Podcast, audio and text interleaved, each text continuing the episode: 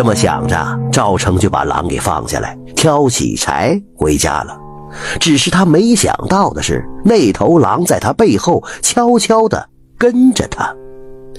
天已经黑透了，想着在家中挂念自己的母亲，赵成的脚步格外的快了。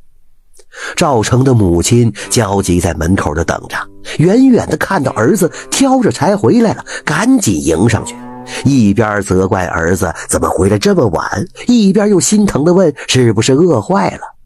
等他看到儿子身后一双幽蓝的眼睛，当下就晕过去了。赵成赶紧把母亲抱进屋里，这才看到从自己身后窜出来的狼。赵成怎么也没料到，这头狼居然真的要跟自己做朋友。赵成等母亲醒过来之后，便把上山遇到狼的事儿一五一十的说给他听了。母亲听后也不再害怕那头狼了，煮了一些粥给儿子一碗，给狼一碗。吃完了，那狼就走了。打这儿以后啊，赵成便有了一位狼大哥了。隔三差五的，狼大哥便会在半夜里带来一些野兔、野鸡，扔到赵成家的院子里。赵成和母亲也有肉吃了。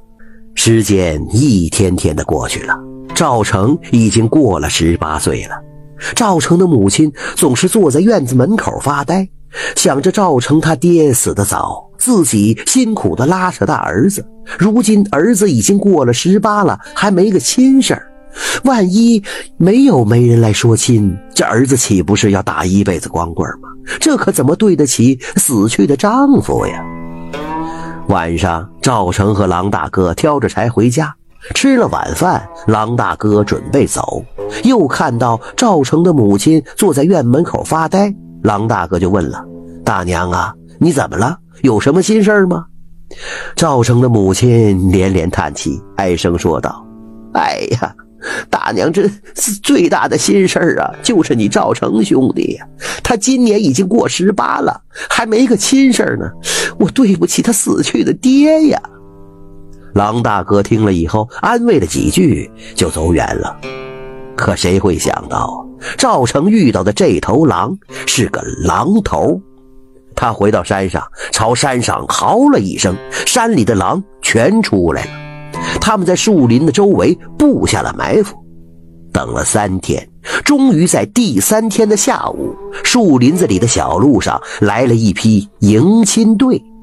狼大哥朝狼群吼了一声，所有的狼全都窜了出来。那些抬轿子的、抬嫁妆的、奏乐的，哪儿见过这么多狼啊？吓得把手上的东西全扔下，撒腿就跑啊！轿子里的新娘听到外边的嘈杂之声，掀开轿帘，正好对上那双幽蓝的眼睛，儿，她自己也晕过去了。夜里，赵成起来上厕所，当他推开屋门，却看到门口躺着一位穿着新娘衣服的姑娘。他赶紧把正在睡觉的母亲叫起来。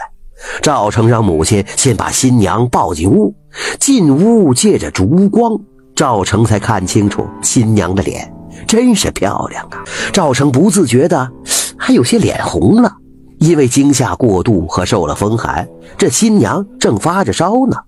赵成的母亲赶紧熬了生姜水给新娘服下。一个时辰之后，姑娘醒了。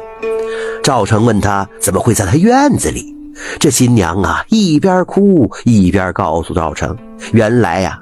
她是镇上林府的三小姐，今天正好是她大婚的日子。她的夫婿是城里孙员外的儿子。赵成的母亲一听明白了，肯定是自己那天多嘴，跟狼随便说了几句，没想到他就弄了一个媳妇回来，还是城里孙员外的儿媳妇，便当下跟儿子商量，等林姑娘烧退了，赶紧给人家员外府送回去。这个时候，孙员外家已经炸开了锅了。